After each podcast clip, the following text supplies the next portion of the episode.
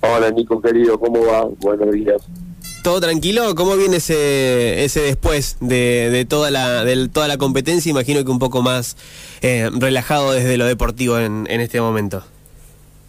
Eh, sí, no. Eh, como que el lunes cuando volvimos como que se me bajó todo el cuerpo, tenía un cansancio bárbaro, pero ayer martes ya empezamos a trabajar de nuevo porque fue la, la idea con, con los dirigentes y, el cuerpo técnico, entonces el martes ya tuvimos reuniones personales con, con todos los chicos del equipo y después con, con los dirigentes para para tratar de, delinear lo que es el futuro del equipo y, el básquet profesional. Y anoche cerramos con, un asado ahí en el club porque hoy eh, Ramiro Ratero ya tenía que viajar porque tenía un compromiso y los demás chicos se van a se van a quedar unos días acá y se van a quedar jugando la, la ciudad en el provincial y bueno y ya nos pusimos a trabajar con los dirigentes en el futuro. Está bien, está bien. Bueno, la, la realidad es que si te tengo que, pedir un, un, balance, no sé si vas a coincidir conmigo, pero eh, es, es, un balance que mm, si tenemos que ser optimistas hay que verle la parte llena del vaso y la verdad que, que Farro ha tenido un, grandísimo desempeño. Todos los chicos han tenido y ustedes también, por supuesto, desde el, desde el cuerpo técnico, un, un gran desempeño bajo mi punto de vista. ¿Vos cuál es el análisis que haces con, con el diario del lunes eh, de, la situación y, de todo el recorrido en este torneo federal. Eh, sí, es verdad, no, el saldo fue súper positivo eh, para todo el básquet del club.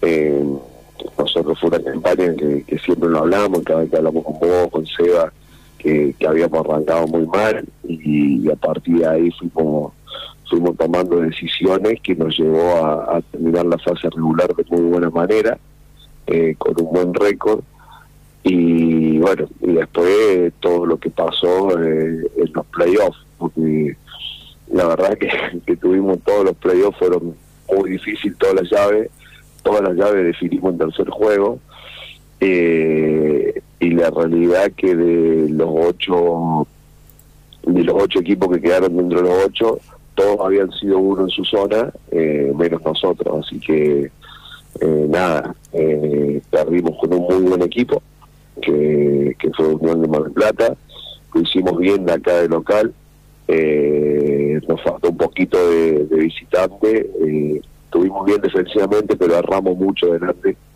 y, lo pagamos caro eh, ante un buen equipo, pero el balance es súper positivo porque vivimos noches de Colosito como nunca se habían visto en la historia de Cerro Vázquez, eh, y eso es alentador eh, al futuro para ponerse a trabajar y saber cuál es el camino, porque estuvimos ahí cerquita, entonces tomamos nota de lo que tenemos que hacer y, la idea, por suerte, de los dirigentes eh, es apostar a, seguir mejorando y eso está bueno y a uno que, le gusta el básquet y trabaja para eso, el, el desafío es siempre constante y eso, eso es lindo. Eh, vos que sos mm, de, de, tener una charla muy cercana con, con todos los chicos de, del plantel, ¿cómo fue esa charla después de, de, la, bueno, del, tercer partido, digamos, después del tercer partido allá en el Mar del Plata? ¿Cómo, cómo fue esa charla en el vestuario? Eh, nada, súper positiva, porque si bien eh, a nadie le gusta quedar afuera, eh, primero estando tan cerquita, nosotros la realidad es que tuvimos 40 minutos de poder llegar a jugar por el ascenso eh, y, al deportista por ahí el, primer impacto eh, es bronca, de sazón, eh, no, no, no le gusta a nadie, pero eh, estábamos tranquilos, sobre todo el, el, tercer partido, sabíamos que íbamos así, en el segundo partido lo planificamos y lo queríamos llevar a un buen juvenil a donde nosotros creíamos que le podíamos ganar, lo hicimos por un momento y después dejamos que ellos, que era el segundo partido que nosotros teníamos que aprovechar porque ellos nunca habían estado en una situación de poder quedar afuera y no perdieron ningún partido todavía en los playoffs, solo con nosotros. Eh, y ellos estaban nerviosos y después se terminó abriendo el juego y, pudieron hacer lo que hacen ellos ahí en Mar del Plata y el tercero por ahí lo luchamos más de lo que los que jugamos. Entonces la, la realidad que los chicos dejaron todo, eh, como se lo transmitimos ahí en, ese vestuario, eh, nos hicieron ilusionar, ilusionaron a la gente, contagiaron a la gente de adentro para afuera.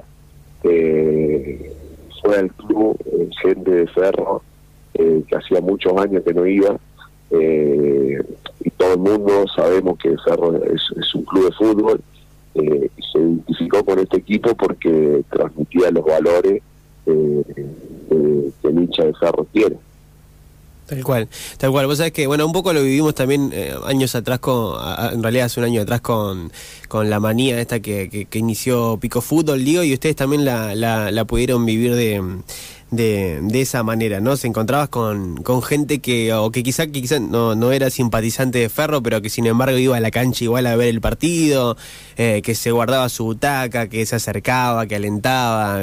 Yo tuve mm, en, distintos momentos en, el Colosito y, la realidad es que yo, por lo menos particularmente, hacía un montón que no lo veía así lleno y, con la afición tan, tan metida en el partido y con tantas ganas de, de que Ferro siga adelante y creo que era también un deseo de de todos, ¿no? Al quedarse Ferro como único, único representante de, la provincia en, el, en la liga, eh, era como, como que se juntó más, más afición, ¿no? Como que era ya más el, el, equipo pampeano que iba a competir y todos alentaban para ese lado, me parece, ¿no? Sí, sí, está buenísimo. Yo siempre digo desde, que vine en el 95 acá Pico que, que Pico es una, una ciudad basquetera y lo hablo con gente más grande y antes era futbolera en los 80 pero después gracias a las campañas de Independiente y Pico Fútbol en la Liga Nacional eh, mutó hacia el básquet se volvió a encender la llama cuando Ferro volvió a competir a nivel nacional que fue el primero que arrancó en el federal después se volvió a sumar Pico eh, Independiente. La campaña de Pico el año pasado fue una locura eh, que parecía la época de, la Liga Nacional, como estaba la cancha y, era muy lindo. Eh, el prefederal independiente también, la cancha llena, al igual que el federal, o los clásicos que se jugaron este año entre Ferro eh, Independiente estuvieron, estuvieron buenísimos con un marco increíble y bueno, después de eso que decidió al, al, al, Cerro seguir avanzando, eh, a la gente que le gusta el básquet va a ver el básquet, entonces era un combo de, hinchas de ferro y, simpatizantes de otros clubes que iban a ver el equipo de La Pampa que, que seguía adelante y, y, eso está bueno y habla bien de todos. Diego, recién dijiste que, se descansó un día, pero que después la cabeza se puso a trabajar de nuevo con, todo el bueno el cuerpo técnico y los dirigentes y demás. Eh, ¿Ya se piensa? ¿Ya se planea en el próximo prefederal? ¿Ya se analizan ideas? ¿Ya se, se revén cositas, detalles que por ahí hay que corregir para obtener un mejor resultado? ¿Cómo, cómo se plantea el, el próximo año y si ya lo están pensando? Sí, sí, como te, contaba recién, Nico, eh, así nosotros llegamos, descansamos un día y el, otro día eh, ya empezamos a trabajar en, el próximo prefederal. Eh, lo bueno que tiene lo que tiene Cerro Vázquez es que se trabaja en conjunto. Eh, lo bueno que tuvimos muy buena respuesta de los jugadores. y nada, ya estamos delineando lo que lo que va a hacer y tratar de seguir eh, con este proyecto, eh, con repetir la, mayor cantidad de jugadores posible, porque no es fácil lograr lo que lo que logramos y entonces nosotros lo tomamos como ejemplo eh, a Unión de Mar del Plata, donde este es un equipo que jugó hace tres o cuatro años seguidos, que viene jugando juntos para tener la performance que tuvo esta temporada. Entonces la idea de los de los dirigentes y del cuerpo técnico es tratar de, retener una mayor cantidad de chicos para que para que el equipo siga identificado, para que la gente siga identificada con estos jugadores. Ellos entendieron muy muy bien el, mensaje y, se identificaron con el club también, así que eh, empezamos a trabajar por ahí bueno, después dependerá ya de cada uno eh, cómo se, se decanta esto. Tal cual, tal cual. Bueno, Diego querido, muchísimas gracias por, por los minutos en el aire del 100.5 y por siempre estar disponible para charlar un poquito de básquet. No, gracias a vos, Nico, lo mismo que le decía el otro día. Gracias por, por apoyar y por, por seguir a, al club y, y, al básquet y estar atento siempre a, la, a las noticias y, informar a la gente. Te mando un abrazo. Abrazo grande. Pasó Diego